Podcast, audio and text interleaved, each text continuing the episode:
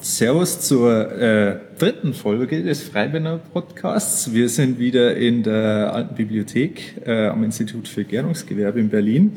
Und mit mir heute dabei ist der Friedrich, Friedrich Hoffmann. Servus, ja. grüß dich. Hallo Stefan. Schön, dass du da bist. Ja, danke für die Einladung. Du bist ja auch einer unserer Dozenten im äh, Bereich Technologie. Du bist äh, Destillateurmeister. Richtig vorher gehört auch äh, im Vorstand von der, vom Verein, von der Vereinigung. Von der Meistervereinigung, ja. Aha. Durfte ich mich auch schon äh, zugesellen zum Vorstand, ja. Auch eine Ehre, genauso wie zu unterrichten hier. Super. Und ähm, du äh, kommst eigentlich ursprünglich aus der, aus der Schule des Hirschen von, von Jägermeister? Ja, also das sind die Anfänge des Destillateurs, dass ich dort meine Lehre begonnen habe beim, äh, beim Mast, beim Günther. Der war zwar nicht mehr da, aber war Jägermeister ähm, ja, da habe ich meine Lehre angefangen, auch zu Ende gebracht, dann dort auch noch mein Meister ähm, ja, äh, vollzogen und dann hat es mich nie weitergezogen. Dann habe ich einen kurzen Wechsel in den Schwarzwald vollzogen, mhm. der ein bisschen länger jetzt dauert und auch, äh, den ich auch weiterhin genieße. Also sprich, ich bin zur Elztal-Brennerei Georg Weiß im Schwarzwald äh, gelandet. Ja. ja, ja, da haben wir uns ja getroffen vor ein paar Monaten. Genau, ja. Da hast du mich besucht, das war auch ja, genau, das war extrem, extrem interessant, weil ich gar nicht wusste, wie, wie groß ihr da eigentlich angelegt seid. Also das war mir vorher äh, unbekannt und dann kommt man zu euch so auf den Hof und es von, von der Straße aus sitzt noch so ein bisschen so wie ein ja, klassischer mittelständischer Spirituosenbetrieb und dann kommt man rein und dann stehen da genau. Tanks um Tanks um Tanks und ja. der Friedrich läuft rum und schaut, ob alles passt. So sieht's aus. Mir ging es am Anfang nicht anders, dachte auch erst eine kleine eine kleinere Firma und dann äh, öffnete sich halt das große Lager. Also es ja, ja, ist halt größer, viele sind beeindruckt davon, ich auch.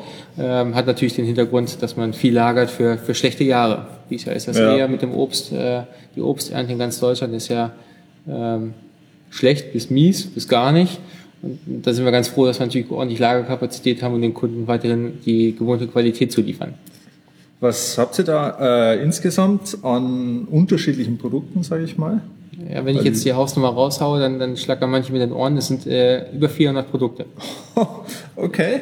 Muss man relativieren, dass natürlich äh, Kirschwasser natürlich mit 70 Prozent, mit 60 Prozent, 40 Prozent, so wie das der Kunde halt gerne hätte, angeboten wird. Deswegen fällt die Zahl relativ zügig in sich zusammen, aber es sind doch auch weit mehr als 100 Produkte. Okay. Das ist eine, eine krasse Nummer. Die musst du erstmal unter unter einen Hut kriegen. Ja, muss man ja mal aufzählen können, wie ja, viele Produkte das sind, ja.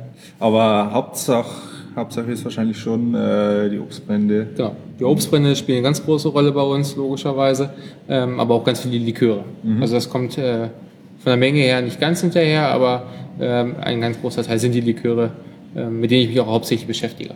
Ja, da haben wir schon äh, das Thema für heute quasi äh, elegant eingeleitet. Das Thema ist nämlich Liköre ähm, welche Sorten es gibt, äh, wie die hergestellt werden und so weiter und so fort. Und warum sind Liköre eigentlich äh, so, eine, so eine wichtige und äh, dominante oder so ein wichtiges Thema? Und zwar, Liköre sind eigentlich die meistverkaufte Spirituosenkategorie in Deutschland, ja. wenn ich mich nicht irre. Ja, es ist eine abgerundete Sache, es ist nicht zu scharf, es äh, gibt die in verschiedenen Geschmackssorten. Äh, von daher denke ich, ist die Beliebtheit sehr groß, ja, und äh, man trifft fast jeden Geschmack mit einem Likör. Die Bandbreite ist halt wirklich unglaublich äh, breit. Ähm, aber letztendlich, was, was ist eigentlich ein Likör? Wie kann man sagen, äh, jemand, der sich gar nicht auskennt, was ist ein Likör? Ja, Likör ist, äh, also zeichnet sich erstmal aus durch den Zucker. Man muss mindestens 100 Gramm Zucker haben, um sich überhaupt Likör nennen zu dürfen. Dann gibt es äh, spezielle äh, Liköre, die noch mehr Zucker haben müssen. Äh, Cremeliköre sind extrem süß, also mit äh, 250 Gramm. Ähm, Eierlikör 100, 150, 150 Gramm, ja. genau, 150 Gramm und 140 Gramm Eigelb. Ähm, ja, sind also bestimmte Kategorien, die noch mal ein bisschen mehr oben drauf packen. Und ich finde, dies, ein Likör zeichnet sich dadurch aus, wenn die Süße nicht zu übertüncht wird. Ja, es muss ähm, der Alkoholgehalt mit dem, mit dem Zucker eine Harmonie ergeben. Ja, und das ist sozusagen eine Kunst, mhm. ja, um das Ganze zusammenzufügen. Und selbst der Likör hat dann, ja, den kann man verschiedene Geschmäcker ähm, zuweisen oder auch ähm, zugeben durch äh, unterschiedliche Arten und Weisen. Ähm, und dementsprechend trifft man viele Nerven der Kunden, ja. Ja, also ähm, generell kann man mal sagen, ein Likör wird eigentlich durch Ausmischen verschiedener äh, Rohstoffe, Inhaltsstoffe äh, gemacht. Diese können ähm, diese können natürlich auch Destillate sein oder Mazerate sein. Da haben wir wieder sozusagen der, der Übersprung vom Likörhersteller zum Brenner. Also früher gab es ja oft eine Unterscheidung. Es gab äh, Firmen, die Alkohol hergestellt haben, das waren die Brennereien, und dann gab es die Spirituosenhersteller und Likörmanufakturen Ganz genau. oder Likörfabriken. Also unsere Firma hat auch als äh, Weinherstellung und Likörfabrik und Obstbrennerei begonnen. Okay. Da haben sie quasi dann alles äh, zusammengetan. Aber äh, ein üblicher Likör basiert, denke ich mal, auf Neutralalkohol, eben auf den mindestens 100 Gramm Zucker. Genau. Und ähm, dann haben wir eben noch eine aromagebende, äh, oder eine oder mehrere aromagebende Komponenten. Also das können jetzt Säfte sein, das können Kräutermazerate sein, das können auch eben diese Obstbrände oder Destillate sein. Und meistens stellen wir dann noch die Sämigkeit des Likörs ein. Genau, also Sämigkeit haben wir mehrere Möglichkeiten. Es ist in der Verordnung von der, ähm, vorgegeben, dass wir nur bestimmte Zuckerarten zusetzen dürfen. Ähm, da kommen wir einfach ganz normal an den, an den Rübenzucker, der ja sowieso in Deutschland angebaut wird. Ähm, der ist dann zum Hauptteil, also meistens drinne, genau. Dann haben wir noch die, die klassische Art und Weise von Honig zu verwenden, die als Süßung mit eingehen her kann. Ähm, ja, und dann können wir natürlich von der Stärke, die wir äh, normalerweise ja verzuckern und äh, dann eigentlich äh, zu Alkohol vergehren, dann können wir uns die Stärke natürlich auch zu Nutzen machen und sie einfach nur zu verzuckern. Das machen wir nicht vollständig, sondern äh, nur teilweise. Das nimmt, äh, gibt dann eine gewisse äh, Sämigkeit im Likör mit drinne und nicht so viel, so viel Süße. Aber damit verbleibt der Likör, wenn wir ihn trinken, ähm, ja auf der Zunge und, und, und wir haben länger was von. Ja? Also wir, wir schlucken ihn nicht nur runter und er ist weg, sondern ja, er bleibt. Belegt auch dann ein bisschen Ge- Zunge und Gaumen. Genau, man nennt das so ganze schöne Mundgefühl, Mausgefühl, ja, wo, wo so richtig schön, äh, ja, ja, wir es länger behalten dürfen. Ja.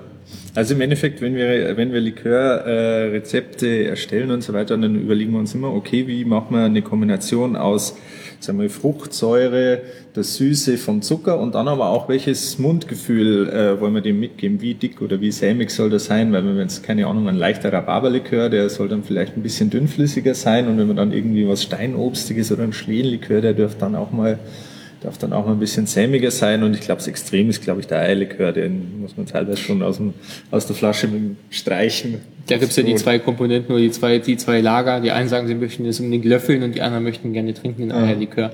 Also da kommt es mal ganz drauf an.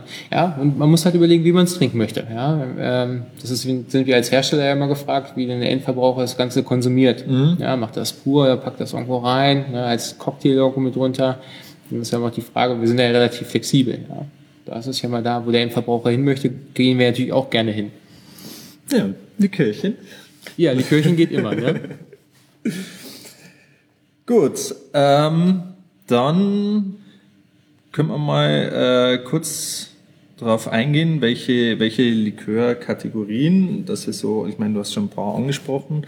Ähm, Klassiker sind, denke ich, äh, ja, meistverkaufte Kategorie sind die Kräuterliköre. Liegt wahrscheinlich auch äh, Weltweit verkauft es ja Kräuterlikör. Likör generell ist ja mein alter Arbeitgeber. Ja, Gefolgt vom, vom Baileys als Cremelikör. Ja, das ist, glaube ich, auch noch Top 10 der Welt oder, oder Elfter. Ja. irgendwohin. Also, Wobei in Deutschland, glaube ich, sogar der Ramazzotti noch vorm, vorm Jägermeister liegt. Aber das, das können wir mal würde ich jetzt als Gerücht halten, aber gut. Das war, zumindest hatte ich das mal gelesen. Aber nehmt uns da bitte nicht äh, sozusagen beim Wort, sondern schaut euch nach. Äh, der Bundesverband der Spirituosenindustrie, der hat immer so ein kleines Booklet, wo drin steht, Genau. äh, wer sich wie verkauft hat in den letzten Zeiten. Also natürlich in erster Linie Kategorien aufgeteilt. Aber ähm, genau, also wir haben die Kräuterliköre, das ist die, die größte Kategorie. Dann haben wir die Fruchtliköre. Genau, da kommt irgendwie dann der Apfelkorn mit dazu, äh, ein Kirschlikör. Ähm, was haben wir noch großartig? Ähm, Bei uns ist sehr stark äh, Marille. Marille, ganz vieles jetzt mit Joster, da gibt es so einen speziell mit, mit bestimmten Ja, Namen, ja. die wollen wir mal nicht weiter nennen. Aber ansonsten Josterlikör, ja. Ähm, Im Norden ist es dann meistens noch mehr verbreitet, dass sie dann zum sauren Apfel rübergehen. Ähm, Am Bodensee ist der Honiglikör sehr, sehr beliebt. Honiglikör, okay. Mhm. Also sehen wir bei uns in unseren Abverkaufszahlen, der spielt eigentlich in, sagen wir, im Rest Bayerns, wo wir so auftreten, relativ wenig, aber am Bodensee, da wird richtig viel Honiglikör getrunken. Okay. Aber ja. es ist auch ein tolles Produkt, Honig an sich, wenn er eine richtig schöne, schöne süße Note mitbringt und dann die floralen Noten, ja, dann, dann kann man sich schon, ja. Ja, ist halt quasi eine Zweitverwendung von einem direkten Naturrohstoff. Das ja. merkt man, also man merkt es den Likören meistens an, je näher sie an der Natur sind, desto, sage ich mal, breiter und interessanter äh, können sie sein. Da gibt es natürlich immer, äh, ja, immer Ausnahmen. Es gibt naturnahe Liköre, die schlecht schmecken und es gibt sehr hochverarbeitete, die exzellent sind. Ja. Aber normalerweise merkt man es im Likör schon an, wenn mehr Fruchtanteil drin ist, wenn mehr Saftanteil drin ist oder halt zum Beispiel beim Honig auch ein absoluter Rohstoff, ist das häufig ein Indiz dafür, dass er dann, ähm, dass er dann meistens besser ist. Da blüht dann das Destillateurherz auch richtig auf, wenn wir natürlich ähm, aus dem Furling schöpfen können und ähm, ja einfach das nehmen können, was wir wollen und auch dann wird dann auch die Verarbeitung ein bisschen schwieriger, aber ja, mit Schwierigkeiten können wir auch umgehen und dann wird es auch interessanter. Ja, ich meine, immer nur dasselbe machen, das wird ja auch irgendwann, irgendwann langweilig. Genau. Genau, Fruchtsaftliköre, Fruchtbrandliköre, Cremeliköre und dann den schon angesprochenen Eierlikör und dann noch Sahneliköre. Da haben wir, glaube ich, jetzt die Liste mal recht äh, gut zusammengefasst. Ja. Vielleicht fangen wir mal mit den Fruchtlikören an.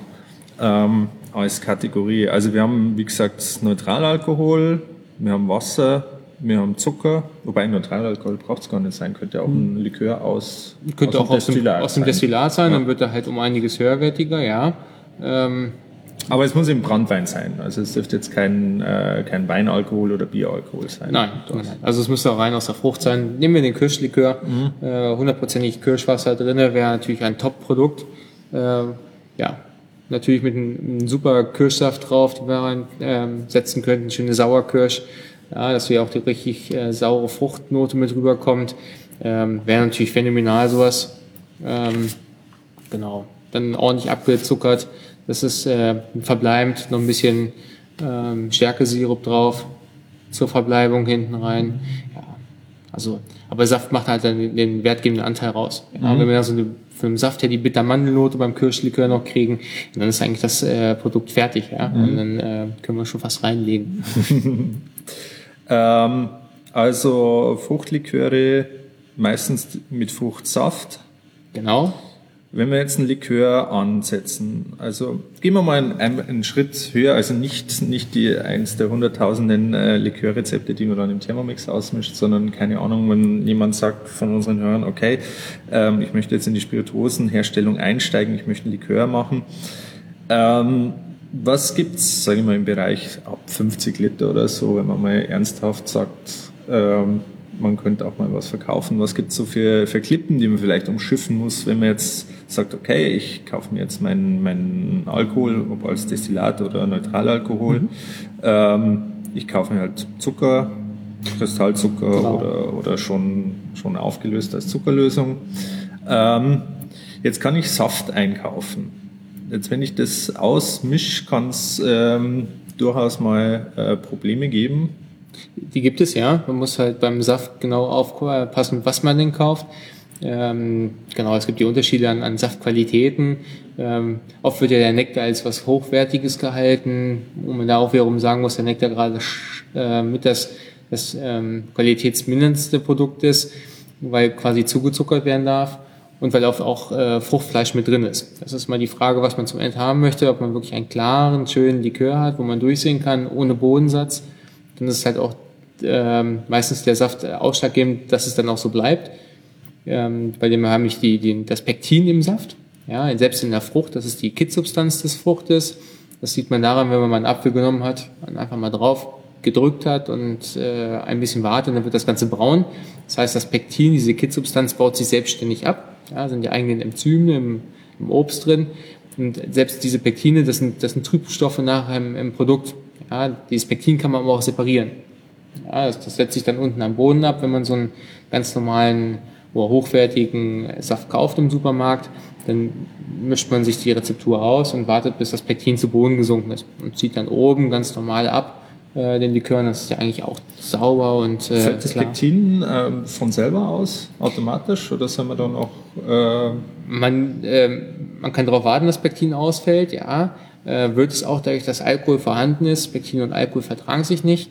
Äh, man kann aber auch genauso was reinpacken. Also man kann äh, Schönungsmittel reinsetzen, ähm, ja, sowas wie Kieselgur, was man drüber wegsetzt, ähm, spanische Erde, ähm, Gelatine. Das sind solche Mittel, die man in das in den Likör mit reinrührt und dann über ein Tuch oder über eine Filterschicht dann abfiltrieren kann. Also wir schauen, dass man möglichst klaren, äh, also entweder vom Safteinkauf sowieso einen, der schon sehr stark vorfiltriert ist, dass möglichst wenig freies Pektin da noch drin ist. Genau. Oder wir schönen uns das Ganze dann selber, also entweder, wie gesagt, wie du schon gesagt hast, mit den Schönungsmitteln oder äh, Gelatine oder so. Ja, also ich will davon ausgehen, man kann, im Supermarkt ist es schwierig, was zu finden ja, es, äh, meistens wird es ja auch immer weiterhin zum Bio- Naturtrüb. Wenn der Likör nachher auch als Naturtrüb verkauft wird, ist es optimal, dann, dann ist es ja erwünscht. ja, es bringt ja auch mehr Geschmack mit, äh, so mehr ähm, so mehr Stoffe drinne sind, aber natürlich die Optik leidet. Das ist ganz klar. Und ob das dann auch wirklich so stabil bleibt mit Naturtrüb, ähm, genau, naturtrüb. Also es, es, es, verändert sich mehr. Es sind mehr Stoffe da, die einfach einer, einer Oxidation, einer Sauerstoffzufuhr quasi dann eher die zur Braunfärbung neigen. Und ähm, ja, somit habe ich ähm, relativ äh, zügig eine Veränderung des Produktes. Also wir sind natürlich von den, von den Fachleuten her immer bestrebt, ein klares Produkt rauszugeben. Ja, das ist halt auch, wo der Kunde halt auch lange Freude dran haben soll. Genau. Weil, ähm, ja, es wäre halt schade, wenn du was aufmachst, dann probierst zwei, drei, vier Mal und dann kippt er ins Braune oder so. Ja, deswegen. Also sowas muss man auch, äh, gerade bei den roten Früchten, roten Likören, äh, heißt es auch immer dunkel verschließen. Also nicht in die Sonne reinstellen, ähm, da hat man keine Freude dran. Ja, also das äh, Produkt wird natürlich nicht schlecht, logischerweise. Wir haben ja kein Mindesthaltbarkeitsdatum, aber die Produkte verändern sich durch Lichteinfluss und äh, ja, das Auge trinkt ja auch mit. Ja. ja. Die Fruchtbrandliköre haben wir, glaube ich, hier auch noch damit drauf. Genau. Die sind ziemlich dicht dran. Da haben wir im Endeffekt, ähm, das ist uns ja gestern so schön, so schön auch in der Folie aufgeschrieben. Ein Fruchtbrandlikör ist ein, kann man das so zusammenfassen, ein Fruchtsaftlikör, wo ich mindestens zwei Liter reinen Alkohol aus einem Destillat noch genau. mit bei haben muss. Man kann es auch umgangssprachlich aussetzen, dass man sagt, es muss ein äh, geschmacksgebender Anteil eines Brandes oder der Brand genannten Frucht äh, enthalten sein. Mhm. Ist das eigentlich eine bei uns, sage ich mal, traditionell im Deutschen verhaftete Kategorie? Also ah, eher, eher aus dem Französischen. Ja, aus ja, dem Französischen. Ja. Also der ein Fruchtbrandlikör äh, kennt man eigentlich eher unter den Namen äh, also Fruit Brandies, Cherry Brandy, Apricot Brandy. Äh, Im Barbereich äh, der Cointreau, das ist glaube ich ein Orangen Brandy und Grand Marnier. Grand Marnier, genau. Ähm, genau, das, das ist sozusagen die, diese Kategorie. Es ist eigentlich ein Fruchtlikör, aber er hat noch einen gewissen Anteil Fruchtdestillat auch mit drin. Ähm, meistens nicht so süß wie äh, klassische Liköre, kommt vielleicht auch daran, dass halt eher aus der, aus der Mixologen-Szene, genau. die, die sich, also die Cocktail- und Barmixer, die stellen sich die, den Zuckergehalt in ihrem Cocktail meistens eh über andere ja, über, über Filler, irgendwas ja. kommt da mit rein, aber. Oder halt ähm, halt direkt Zuckersirup oder irgendwas, um, genau. um dann den Cocktail direkt einzustellen. Genau. Dann ähm, Cremeliköre. Genau, in der Spirituosenordnung glaube ich gleich äh, das darauf folgende. Ein Cremelikör ist eigentlich nur dadurch definiert, dass er ähm, 250 Gramm Zucker genau. auf ein Liter Likör. Also das ist zweieinhalbfache an Zucker als eigentlich die Mindestanforderung. Ja. Genau. Welche sagen, der läuft dann wie Öl. Ja, tut er dann quasi auch aus der, äh, ja, aus der Flasche.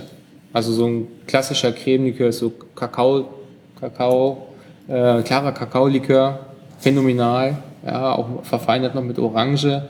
Ähm, klassisch super, ähm, ein absoluter Hingucker. Oh geil, jetzt Schauen wir mal, wir da hinten einen haben. Wir haben nämlich hier hinten in unserem Seminarraum ein kleines Tischlein, wo wir allerlei äh, Spirituosen von uns mit dabei haben.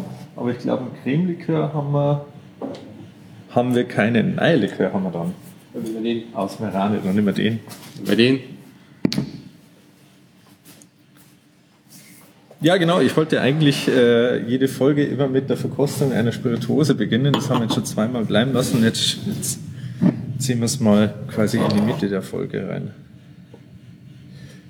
Cremelikör, ich glaube, ich kenne den schwarzen Johannisbeer, so ein Cassis-Creme oder Creme de Cassis kenne ich. Die, ja, auf dessen ist, oh Gott, das ist ein bisschen viel geworden, ja? Aber das ist ein Eierlikörchen. Ja, das ist jetzt nicht so Ein Likör geht immer, ne? ja, der Cassis, ja. Creme de Cassis, darauf ist ja die, die Verordnung äh, damals 1989 entstanden. Ja. Mhm. Der hatte nämlich so 17 Prozent. Und ähm, das war damals zu denjenigen Zeiten, hatten wir mindestens 25 Prozent in Likören. Mhm. Deswegen kam es zu einem europäischen äh, ja, Rechtsstreit. Und das ist, eine, auf der Europäischen Union quasi die, die, äh, die Verordnung entstanden. Aha, okay. Ja.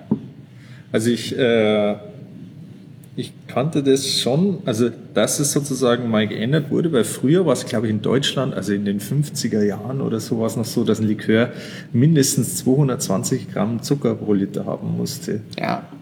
Also das ist richtig, richtig viel, wenn ich überlege, ich wüsste jetzt kein, kein Likörrezept von Penninger, wo wir diese 220 Gramm erreichen. Ich glaube, doch, ich glaube, einen einzigen haben wir, aber alle anderen haben, haben deutlich weniger als die 220 Gramm. Ist, äh, ist schwierig, weil das Verhältnis natürlich, wenn der Alkoholgehalt sinkt, ähm, die Süße zu weit heraussticht. Dementsprechend ist man mit äh, vielen Produkten, äh, wie es der Markt halt gerne haben wollte, Alkoholgehalt runter und äh, natürlich auch Zuckergehalt dementsprechend runter. Andersrum, wenn man da natürlich drüber nachdenkt, dass die ähm, gerade bei den friesischen Geisten, wie man das so oft sagt, ähm, die haben dann 50 Prozent und äh, haben dann auch irgendwas um die 350 Gramm. Ja? Also dann, ähm, man, man sieht, dass das Alkohol-Zucker-Verhältnis muss immer angeglichen werden. Mhm.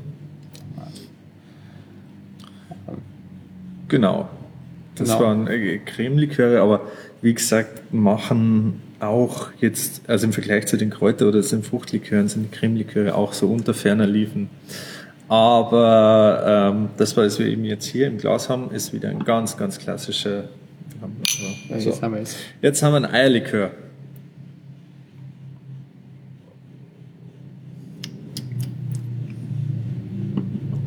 Der belegt auch schön immer Hals und Rachen. Ja, bleibt länger. Der ist kurz vorm Löffeln, aber er läuft noch.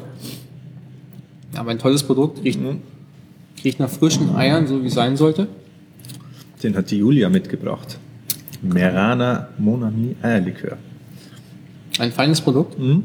Den haben wir schon ein paar Mal hier, hier verkostet. Eierliköre. Ja. Gutes Thema. Außerdem gerade ähm, tagesaktuell natürlich. Ja, mit dem Fipronil, ja. Ja, ja. Ein, ein, ein bisschen zu viel. Schwierig, äh, schwieriges Thema. Das war jetzt auch ein ganz großes Hurra, Hurra äh, in, der, in der Szene. Ich glaube, alle Labors, die Fipronil testen konnten, waren maßlos. Aber maßlos überfüllt. aus. Genau, jeder Ja. hat versucht, sein Produkt äh, zu testen und ähm, gleich vorzuweisen, dass wir es nicht haben. Ähm, ja, also waren Ergebnisse bis zu zehn Tage Abwartung. Mhm. Ja. Also der, ich hoffe, das geht wieder. Das Zeug hat da nichts drin zu suchen, da sind wir uns ja einig. Ja, Ähm, das ist natürlich schwierig für uns äh, Verbraucher oder für uns äh, Verarbeiter. Ja, ich meine, also es ist, ich glaube, soweit äh, kann man sagen, dass die wenigsten heutzutage wahrscheinlich ihre Eier noch selber aufschlagen, sondern man bezieht halt eigentlich das Eigelb, Genau. denke ich mal, äh, von dem Vorlieferanten.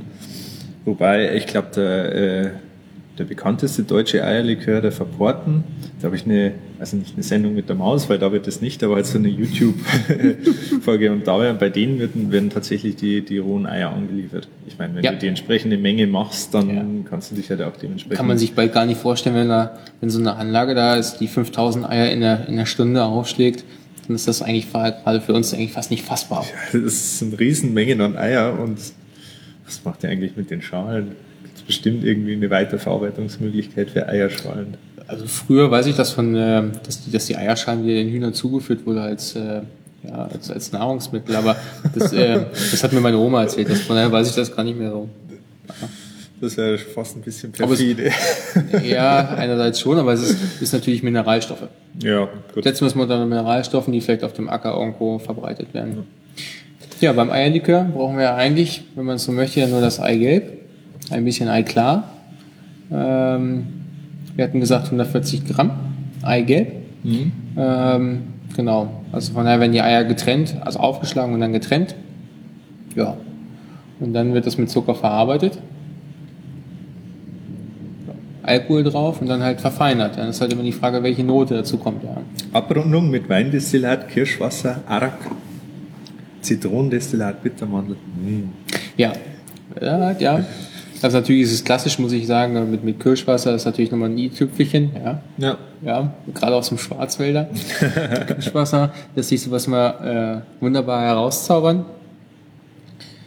Ja, also wie gesagt, die Abrundung macht es und natürlich jeden einzelnen Eierlikör für sich selbstständig dann äh, auch eine, ja, eine Reise.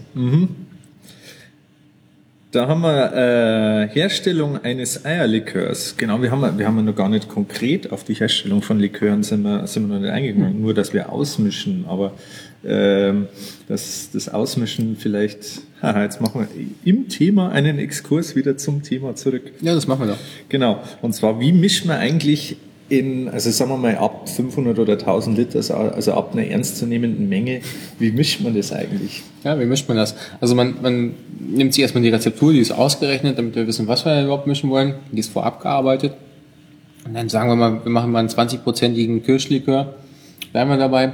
Das heißt, wir brauchen die 20 Prozent äh, ähm, Alkohol. Der hat ja meistens dann 96 Prozent dieser Neutralalkohol.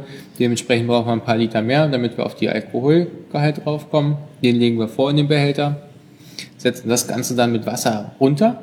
Runtersetzen heißt, dass wir die Prozentigkeiten, also einen Anteil an Wasser zugeben, nachher irgendwie auf 50 Prozent Alkoholgehalt kommen. Also quasi fast die doppelte Menge an, oder die gleiche Menge an Wasser wie Alkohol zusammen. Ähm, dann gehen wir eine, so eine Zuckerlösung vor. Also wir werden, gibt die Möglichkeit, dass wir Kristallzucker verwenden, ja, so wie man das im Haushalt auch kennt.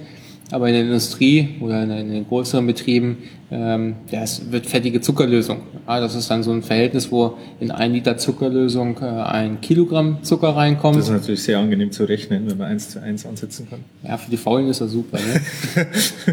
Aber nur der Intelligente kann ja faul sein.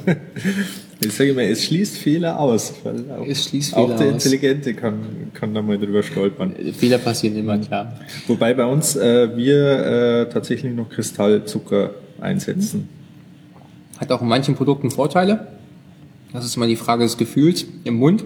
Ja, es gibt da Unterschiede. Und auch in der, in der Reifung später. Ja, normaler Kristallzucker reift einfach nochmal nach in einer anderen Art und Weise.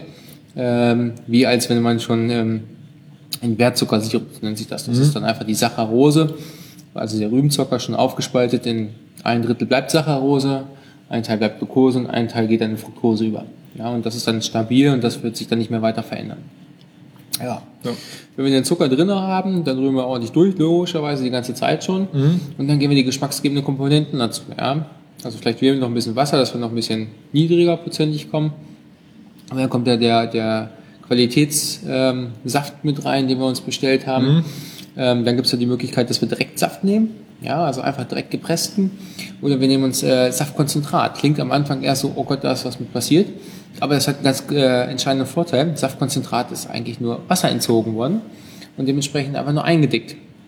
Und dadurch ergibt sich die Möglichkeit, einen viel, viel höheren Fruchtgehalt in diesen Likör reinzubringen. Aha, okay, Also es gab mal früher wohl Liköre, ähm, die hatten 120% Saftanteil. okay. Durch dadurch, dass sie einfach Saftkonzentrate genommen haben. Also mir war, mir war ja klar, dass man häufig äh, speziell von, sage ich mal, ungewöhnlichen äh, Saftsorten gern Konzentrat nimmt, keine Ahnung, Mangosaft oder so, den kriegst du ja nicht so als Direktsaft, den kriegst du eigentlich fast nur als Konzentrat. Ja. Aber ich habe immer gemeint, dass es halt wäre, weil man halt Transportkosten spart, bei weniger Wasser, weniger Gewicht. Äh, Es macht Klar. ja keinen Sinn, Wasser in der Gegend rumzugurken.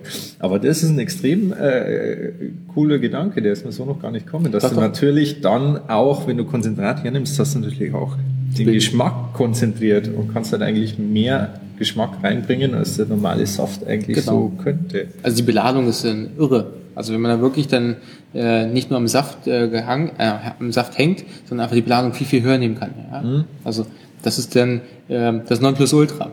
Also man kann sich die Technologie auch zu Nutzen machen und sie muss ja nicht immer gleich negativ hingesetzt werden. Ja? ja. Also sowas, Saft ist dann das mhm. eine. Dann gibt es gewisse Aromen, die wir reinpacken. Äh, Aromen hat immer so einen negativen Touch von Chemie, aber man muss sich das auch anders überlegen, wenn man gerade diese, diese Saftkonzentrate, wenn man die eindickt, ja, das kann man auf unterschiedliche Art und Weise machen, dass man einfach das Ganze kocht, ja, wie man es im Kochtopf auch machen würde. Das Wasser würde verdampfen. Und durch dieses Verdampfen ist aber auch so, dass immer äh, Aromastoffe verloren gehen. Ja, das heißt, der ganze Raum, wo ich meinen mein, mein Saft eindicke, ähm, benebelt, oder ist benebelt von der, von der Frucht, äh, Note, mhm. aber das kann man auch wieder einfangen. Und das ist genau das, was sich diese Aromenindustrie zu nutzen macht, dass sie gerade bei solchen Prozessen diese, feinflüchtigen Nuancen einfach auffängt und einfach wieder konzentriert. Ja? Und die nehmen wir natürlich gerne wieder zurück in unsere Produkte rein. Das heißt, da ist nichts mit Chemie, sondern es ist das reine natürliche Produkt, was da zusammensetzt. Ich glaube, in, dem, in äh, der Spirituosenverordnung steht zum Thema Liköre sogar drin, dass sie nur natürlich aromatisiert werden genau. dürfen. Also ähm, Aromen, die aus Früchten oder aus natürlichen Stoffen stammen. Ähm, was wollte ich jetzt da noch anbringen? Ja. Ah ja, genau, was ich noch sagen wollte. Äh, das Thema mit, mit Aromen ist natürlich wirklich schwierig, weil heutzutage das, das Wort Aroma allein schon ja. voll negativ behaftet ist. Aber wenn man sich überlegt, was ist eigentlich die Berufsbezeichnung eines Destillateurs? Ein Destillateur ist jemand, der Aromen extrahiert und zu Spirituosen in unserem Fall ausarbeitet. Also eigentlich ist der Umgang und das Herstellen von Aromen unsere ureigene Berufsbezeichnung. Genau, das ist halt spezieller geworden in manchen Hinsichten, aber es ist äh, im Endeffekt nichts anderes, als was wir früher schon gemacht haben. Ja. ja. Genau, jetzt haben wir das alles in unserem, äh, in unserem Likörmischer was auch bei Großbetrieben von uns immer noch sozusagen im Batch-Verfahren gemacht wird. Genau, also es ist einfach der, der, der Tank, wo es drin ist, es rührt, äh, es wird darauf eingestellt. Wir haben ja eine gewisse Kontraktion noch irgendwo, was man, wo ins Fachliche reingeht. Kontraktion mhm. heißt eigentlich nur, dass die Wasserstoffbrückenbindungen sich neu bilden, ähm, sprich einfach das Volumen wird kleiner. Ja, Alkohol und Wasser nehmen sich einfach mhm. äh, enger zusammen. Und ähm, dann rühren wir um, lange, Genau. Also äh, Stunden. Ganze, Stunden, dass sich das Ganze zu einem homogenen Gemisch äh, verbinden kann, ja. Und äh, anschließend lassen wir es ein bisschen stehen, damit sich das Ganze entgasen kann. Das ist immer ein bisschen Sauerstoff, der sich da einfügt. Ja. Und äh, dann geht es eigentlich schon los an die Qualitätskontrollen, mhm. ob wir wirklich vernünftig der Rezeptur gearbeitet haben. Also ob äh, der Zuckergehalt stimmt, ob der Alkoholgehalt stimmt, genau, also ob das Aroma auch, also ob der Geschmack ja. auf der Zunge, ob wir da nicht irgendwie Schindluder getrieben haben und versehentlich zehnmal zu viel. Alles schon vorgekommen, wenn man so möchte. Ja. ja, also wenn einer sagt, es war bei ihm noch nie so der Fall, dass er ein Likör wieder zurückpumpen musste und komplett rausfinden, was ist eigentlich schiefgegangen und dann wieder quer verschneiden, der lügt. So ist es wohl, genau. Ja. ich, kann, ich kann nicht genau noch mitgeben, ja. Genau, wir lassen dem Likör dann auch eine entsprechende Zeit noch im Tank, dass er sich, wie du gesagt hast, äh, homogenisiert, dass er so eine Erstreifung quasi genau. macht. Also jede Spirituose, jede Spirituose braucht eine, eine Reifung. Ja, die Reifung sprechen wir natürlich auch von einem Tag bis äh, bei Whisky von drei Jahren. Ja, also das ja. ist dann, ähm, aber jede, jede Spirituose verändert sich auch nochmal ganz kurz. Ja, also wenn wir gerade diesen Eierlikör, diesen wunderbaren haben, ähm, den wir gerade verkosten, der ist am Anfang, schmeckt er sehr, sehr, sehr sprittig. Sprittig meine ich damit, dass der Alkohol ziemlich in die Nase reinsetzt, wenn man den frisch gemacht hat. Mhm. Aber es ist gerade das, wenn man das ausblenden kann, ja, und das ist, äh, ähm, das kann man, dann schmeckt er wunderbar, richtig frisch, also frischer als aus dem Tank äh, geht es ja nicht. Mhm. Aber er muss natürlich auch eine kleine Ruhephase haben, also er, er verändert sich nach drei Tagen nicht unbedingt zum Negativen, aber er schmeckt dann auch anders. Aber es ist dann äh, war schön, wenn man beides probieren konnte. Ja, also es ist echt äh, ein Riesenunterschied, einen frisch ausgemischten Likör und dann denselben Likör aus demselben Tank einfach nochmal drei, vier Tage später äh, gegeneinander zu stellen. Das sind, das sind wirklich, also es ist klar, man merkt sofort, es ist haargenau dasselbe Produkt, aber es ist einfach dieses runder, harmonischer. Es ist schwierig verbal zu beschreiben, was sich da äh, sozusagen sensorisch tut, aber es ist einfach, das eine ist ein frisch ausgemischtes Produkt und das merkst du, das hat eine sprittige Note, das hat viele Einzelkomponenten und drei, vier Tage später auf einmal ist was Rundes draus geworden, was wie aus einem Guss. Ja, also welche Spirituose, ja. wie gesagt, brauchen Ewigkeiten dafür. Ja. Also beim Whisky, der, oder der Rum ist noch der schwere Rum, Jamaika-Rum, der, der braucht Ewigkeiten bis der sich wirklich da richtig gefunden hat, bis da die Oxidation durchgegangen ist. Also bei Likören geht das um einige schneller. Ja, es gibt ja. diese gewissen angesetzten zu Hause, wo dann drin steht, ja, die müssen es noch bis Weihnachten stehen lassen, ja. Das hat, das hat auch was, ja, aber es ist dann auch ein bisschen äh, den Reiz, nicht gleich alles von Anfang auszutrinken. Ich glaube, wir haben da einen sehr, sehr lustigen Likör. Den hat der Kollege aus äh, dem Balkan mitgebracht. Der ist auch in einer Weinflasche wieder etikettiert. Aha. Und ähm, ja, für diejenigen äh, oder für alle, die das hören und natürlich nicht sehen können, wir haben hier ein, äh, eine weiße Weinflasche, die ist halb voll mit einem ja, Pflaumenlikör, würde ich das mal sagen. Die obere Hälfte des Pflaumenlikörs ist äh, klar und in der unteren Hälfte hat sich halt deutlich Pektin oder halt Trubstoffe und so weiter abgesetzt. Grundsatz, genau, ja. Das ist sowas, das sieht halt einfach extrem unappetitlich aus. Also egal wie die Aromatik von dem Produkt sein mag, aber äh, schick ist halt was anderes. Und dementsprechend würde man, also ich denke, dass das ein, ein zu Hause hand selbstgemachter Likör ist, also ja. keiner, aus einem, keiner von einer Likörfabrik.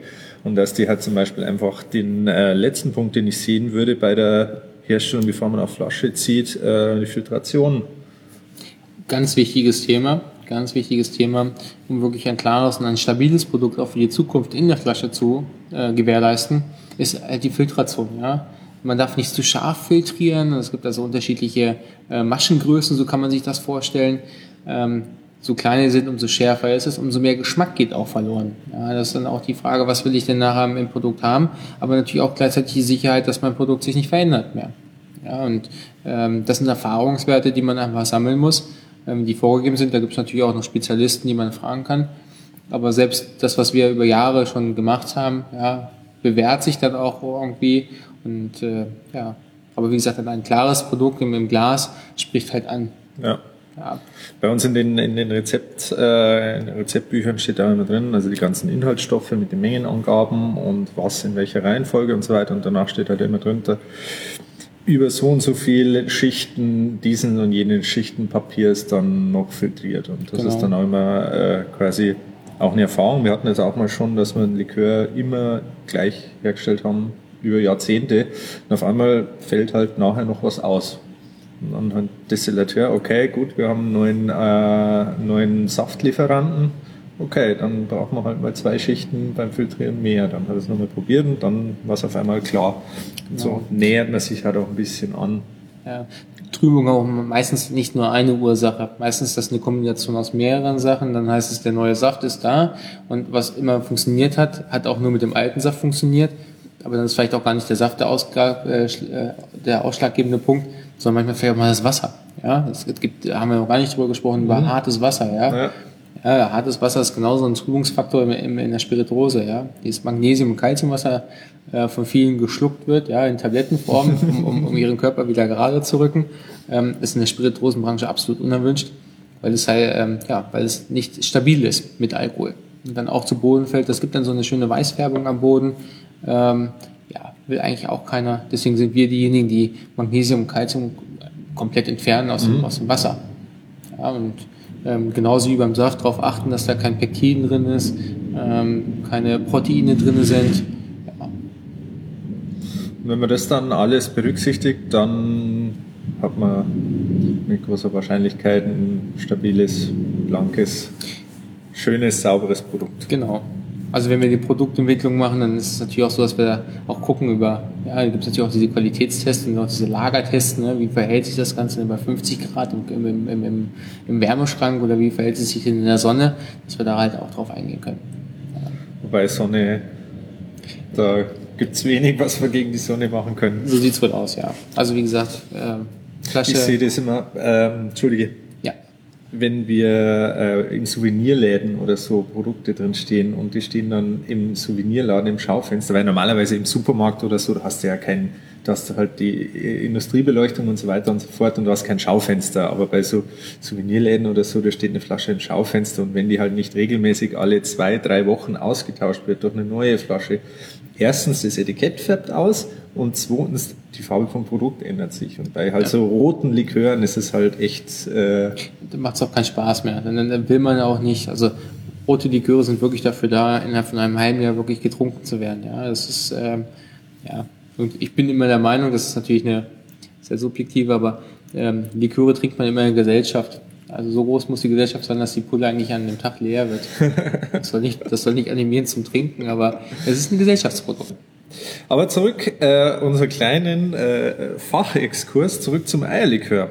Da haben wir nämlich genau dasselbe wieder. Wir haben halt im Endeffekt ein Mischbehältnis, einen großen Tank äh, mit einem Rührwerk.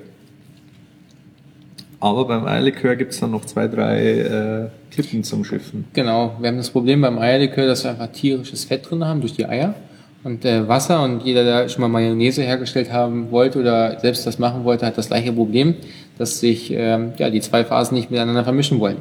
Ja, auf, auf äh, einfachen Wege. Und da haben wir uns ähm, auf, im Endeffekt eigentlich schon vor Jahren oder im 17. Jahrhundert ist das Ganze schon aufgekommen. Ähm, beim Eierlikör, der hieß, der heißt nicht umsonst Avocat. Das kam halt quasi daher, dass ähm, äh, in Brasilien Avocados genommen worden, vermischt worden mit Rum und mit Zuckerrohr. Und äh, das Ganze wurde nach Holland exportiert. Und irgendwann hatten die Holländer eine kleine Not an Avocados. Und daraus ist dann entscheidend, dass sie, äh, entstanden, dass sie einfach Eier genommen haben, anstatt Avocados. Und dann ist der Advokat entstanden. Das heißt, der Eierlikör Holland, logischerweise, aber von der Avocado, ja. Aha. Und das schon im 17. Jahrhundert. Okay. Jetzt gerade, wo Krass. die Avocado eh nochmal ihre ihren Hype gerade ja. nochmal hat. Ja. Die hipste Frucht Nummer eins, ja. Hipste Frucht Nummer eins, ja. Die gesündeste von allen, sagt man ja. ja. Gibt es eigentlich schon Avocado-Likör? Nee, ich bin schon überlegen, wie ich das kreiert habe. Nein, Quatsch. Weiß man nicht. Ja? Zurück vom Eierlikör, zurück zu den, zur Natur. Zu, zur Natur, ja, genau. Zu den Ursprüngen. Back to the roots, ja. Ja, ja und ähm, jedenfalls ist es dann so, dass wir mit den, was wir ja haben, die tierisches Fett und ähm, also die Avocado hat ja auch Fett gehabt, aber zumindest mischt sich das nicht so einfach. Aber dadurch das Ei bringt äh, selbst irgendwann ihre eigenen ähm, ja, Fähigkeiten mit, wenn wir es äh, nicht zu hoch erwärmen. Ja, aber wir erwärmen es ungefähr so auf 60 Grad und dadurch stockt das Ei. Äh, nicht ganz, aber fast. Ähm, und es findet einfach eine Emulsion statt. Ja? Und äh, dadurch kriegen wir einfach die zwei Phasen äh, miteinander verbunden, dauerhaft.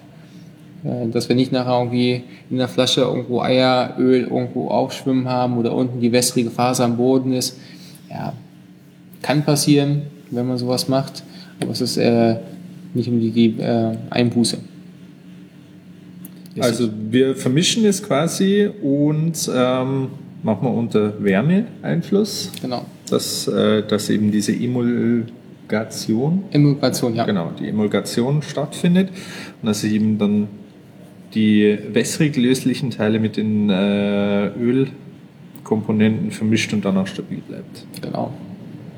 Also so machen wir das. das mhm. äh, ja. Ah, deswegen machen die so gern äh, in, in dem in dem Thermorührer da äh, Eierlikör, weil da kannst du halt schön rühren und erwärmen gleichzeitig. Genau, man braucht keine dritte Hand, ja. Sonst wenn man einen Kochtopf nimmt, dann muss man noch rühren, Eier aufschlagen und dann noch rühren und ja. Ja, okay, gut. Deswegen ist dieses, dieses äh, Gerät von Vorwerk ja so gerne beginnt, ja. Ja. Okay da waren Eierlikör, dann haben wir eigentlich noch Sahneliköre. Ich werde ja ständig gefragt, also wir stellen keine Sahneliköre her. Ich werde immer ständig gefragt, warum wir denn, ob wir denn nicht einen Sahnelikör haben. Und ich vermeide das Thema eben äh, voll aus genau dem Thema äh, äh, mit dem Emulgieren und mit dem Ausflocken und mit der Stabilität und so weiter und so fort. Und noch bin ich irgendwie, noch sind wir drum rumgekommen, aber ich glaube, früher oder später werden wir auch mal einen Sahnelikör machen müssen an sich ein schickes Produkt, ja, aber, aber auch mit Risiko behaftet äh, ist herzustellen, ganz einfach. Ja, also wenn man das zu Hause hinstellt, ähm, welche fangen jetzt zu Hause an mit, mit, mit, äh, mit Kondensmilch und ja, gut. Aber wenn es ein größerer Maßstab ist, dann, dann wird das Ganze schon anders. Also es gibt viele Sahnenliköre, die, die an den Markt gebracht werden. Ähm, aber also es gibt auch ganz ganz, ganz schicke davon. Aber ich weiß gar nicht, wie groß. Ich meine, Baileys ist zwar einer der größten, mhm. ja, einer der zweitgrößten äh, Liköre der Welt. Das heißt, es wird getrunken. Gerade von der Frauenwelt äh, ist es geliebt und gemocht.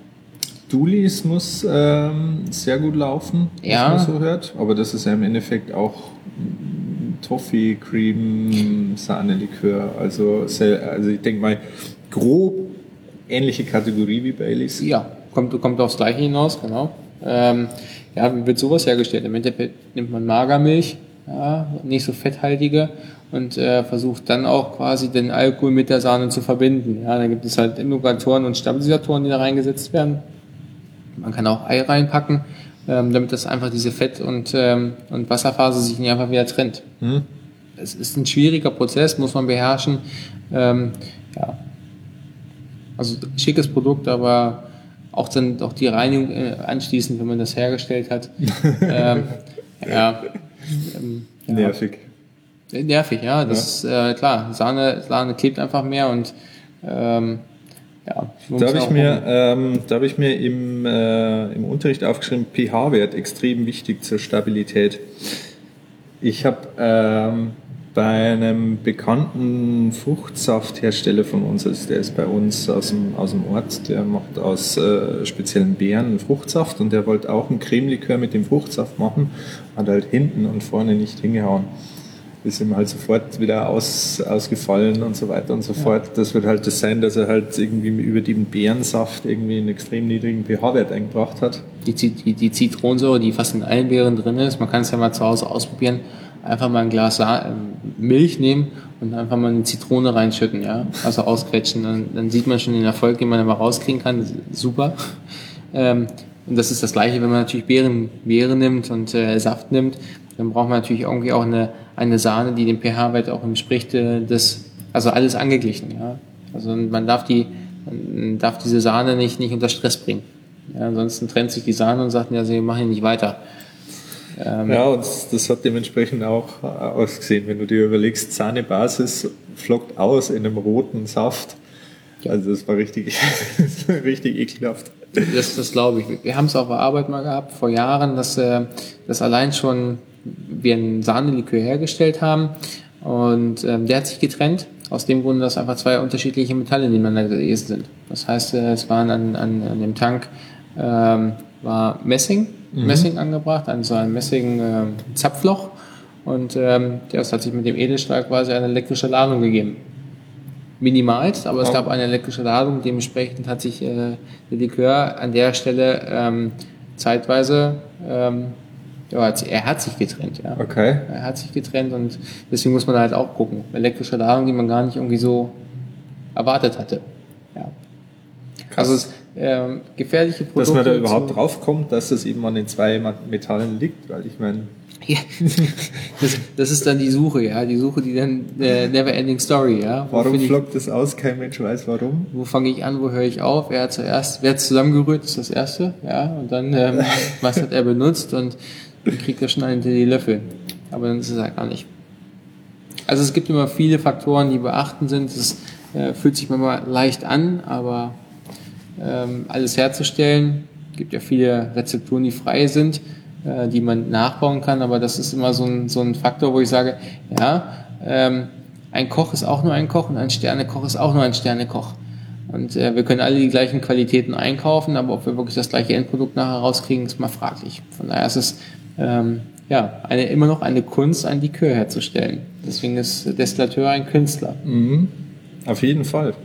Ähm, wenn wir Tastings haben oder so, kommt ab und an äh, so Fragen, ja, wie das denn ist, äh, ob wir unsere Liköre genauso machen wie die in ihren äh, in den äh, Haushaltsrezeptforen und so weiter und so fort. Da sage ich, ja, prinzipiell machen wir auch nichts anderes. Aber es ist halt mal ein Riesenunterschied, äh, ein schönes Produkt in 0,2 Liter auszumischen, wie meine Schwiegermama, oder wie wir Destillateure halt in 2000 Litern. Weil, äh, ja, mei, das kannst du halt vorstellen, wie es macht einen riesen Unterschied. Jede, jede Hausfrau kennt den Unterschied, wenn sie immer nur für ihre vierköpfige Familie kocht und dann kommt auf einmal die Verwandtschaft und dann sitzen acht oder zwölf Leute am Tisch. Und dass das das komplette Konzept des Kochens im Endeffekt auf den, auf den Kopf stellt und man sich ganz, ganz anders eben darauf, darauf anrichten muss. Genau, so ist es ja. Das, das Problem haben wir ja auch quasi auch manchmal in der Herstellung. Gerade wenn neue Produktentwicklungen sind, dann ist es natürlich auch, dass dann nicht gleich 2000 Liter ausgemischt wurden. Dann fangen wir mit, mit einem Liter an. Und selbst die 100 Liter, die danach folgen meistens, schmecken schon mal ganz anders wie die, wie die, wie die ersten Liter. Ja, wie der erste Liter und dann die 2000 auch nochmal. Das heißt, das, das Problem haben wir ja. auch, aber wir wissen, an welchen Stellschrauben wir drehen müssen wie wir diese Skaleneffekte in den Griff kriegen. Genau so ist es. Gut, dann haben wir noch ähm, eingangs schon erwähnt, die, das ganz, ganz große Feld der Kräuterliköre. Das möchte ich in dem Fall aber eigentlich nur so ein bisschen streifen, weil das ist auf jeden Fall was, wo man nochmal eine separate Folge nur über Kräuterliköre äh, reden muss, weil auch unglaublich große Bandbreite. Vielleicht nur, nur kurz dazu, was was definiert Kräuterliköre? Also ein, ein, ähm, ein definierbarer ähm, ja, Kräuter, Kräuternote. Ähm, kommt immer darauf an, welche Richtung es gehen kann. Ja, es dann, äh, es gibt die, die Anis-belasteten mit, mit Orangen abgerundeten ähm, oder die scharfen, äh, etwas schärfere mit, mit ihren äh, Noten da drinne, ähm, die dann auch relativ äh, süß dann zum, zum Folge sind. Ja, also einmal quer durch oder man könnte auch Kräuterliköre ähm, ähm, klassisches was wie Stohnsdorfer, ja, mhm. zwar schon eingeschlafen, leider Gottes, aber ein absolutes Top-Produkt, ja. ja. wo, wo äh, Heidelbeersaft mit reingeht, ja. Wo man quasi viele, äh, also wir spielen halt nicht nur mit, mit einer gewissen Fruchtigkeit, die wir zugeben können, sondern halt mit Bitterstoffen und mit ätherischen Ölen, die in, in getrockneten Kräuterdrogen äh, enthalten sind.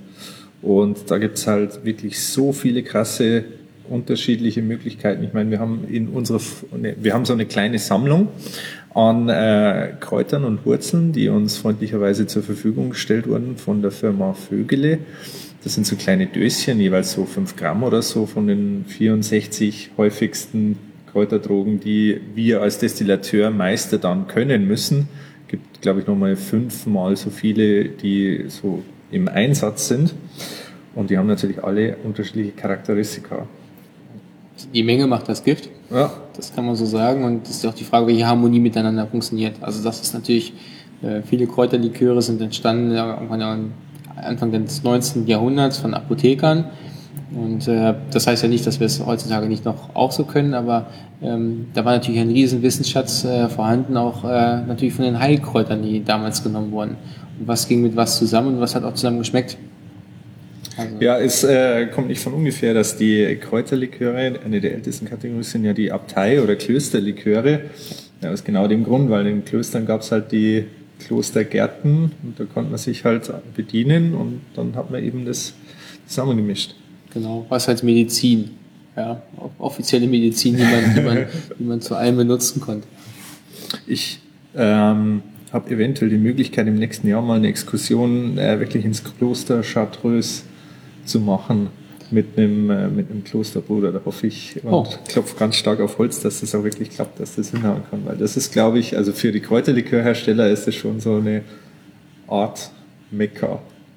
Wenn, wenn, man, wenn man, wenn man hinter die so, Kulissen kommt, ja. ja das ja. ist immer die Gut, Frage. Das, das wird die Frage sein, aber ähm, da hätte ich schon, da habe ich voll Bock drauf, das will ich unbedingt machen. Ja, also generell sich Spirituosenbetriebe anzugucken, äh, hinter die Kulissen halbwegs mhm. zu gucken, das ist ja gerade das, was wir hier auch haben. Ja. Mit, den, mit den Meistern, mit den zukünftigen. Ja. Wo man auch mal offen drüber reden kann. Ja, bleibt ja alles im Raum hier. ja, was gibt's noch? Was könnte man noch zu Likören sagen? Fällt dir noch irgendwas ein? Also, dass sie ganz, ganz hervorragend sind.